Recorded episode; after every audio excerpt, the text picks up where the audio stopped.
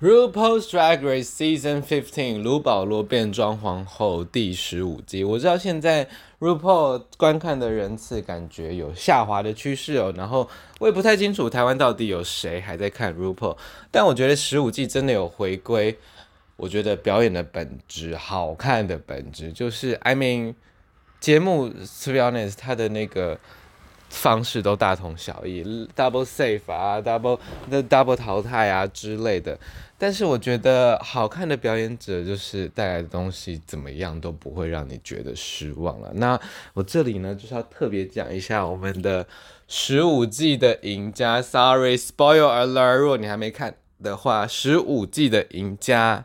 十五季的赢家我要讲喽，十五季的赢家是 Sasha Colby，那她是一名。跨性别出柜的跨性别女性这样子，她是在夏威夷出生，然后她是舞者背景这样子。那在夏威夷呢，在他们的那个当地的原住民社群，只要是有跨性别的灵感啊，或者是跨性别的认同啊，不管你想要怎么形容这件事情，跨性别身份的人呢，在他们的自己的原住民社群里面，他是会被称为妈虎。就是有点像双灵人，在那个原住民社会的双灵人一样，他们常常会被担任巫师啊，做主祭神啊，或祭祀，或者是医者的角色，有点像萨满，大家可以这样想象。那在呃西方的基督宗教传入夏威夷之后呢，做殖民跟传教之后呢，呃，当然影响了当地的结构，当地的那个他们的文化。马虎呢，这个跨性别者就被基督宗教是视为不洁的嘛，也是我们现在看到大部分的反同的保守势力打着基督宗教，打着反跨反同等等等的。马虎他们这些双灵人呢，他们这些也就是我们台湾很常讲的马阿都，应该是类似这样子的概念啦。然后他们就是在他们的呃社群里面被边缘化、被妖魔化，说哦，这是不对的，这是不好的，就跟基督宗教。到处去反同反跨，然后巩固他们的保守势力。我们现在面对到的事情一样。那 Sasha Colby 呢？他就在他的 Finale，也就是我们 RuPaul Drag Race 第十五季的最后决赛的个人秀里面呢，他就是表演了这一首 Goddess 女神，我们中文翻译成女神的这一首，算是流行歌曲。我觉得他最厉害的就是他的舞。他的表演，他的 everything 就是 drag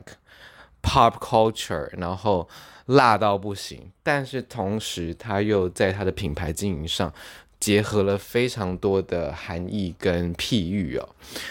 他是穿着一套蛇的服装出来，然后里面是有一个连体衣，有点像那种伊甸园的夏娃的感觉，然后身体上都是藤蔓跟那个很多的钻石哦。但是她同时又是马虎，她同时又是跨性别女性，她同时又是夏威夷人，她不是白人，所以你就会知道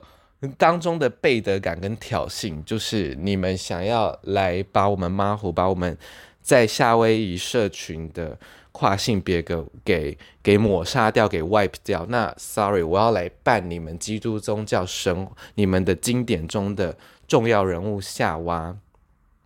而且我是偷吃禁果的那一个，因为他们都说夏娃勾引亚当，因为被蛇诱惑，然后吃了禁果，也勾引亚当吃禁果嘛。所以他就是扮演一个像伊甸园的夏娃，他同时也是蛇的本身，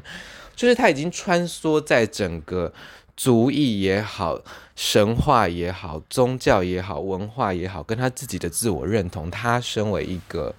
谁来做这件事情，那就是一个。放荡不羁的一个毫不掩饰的一个自由自在的跨性别夏威夷女性，在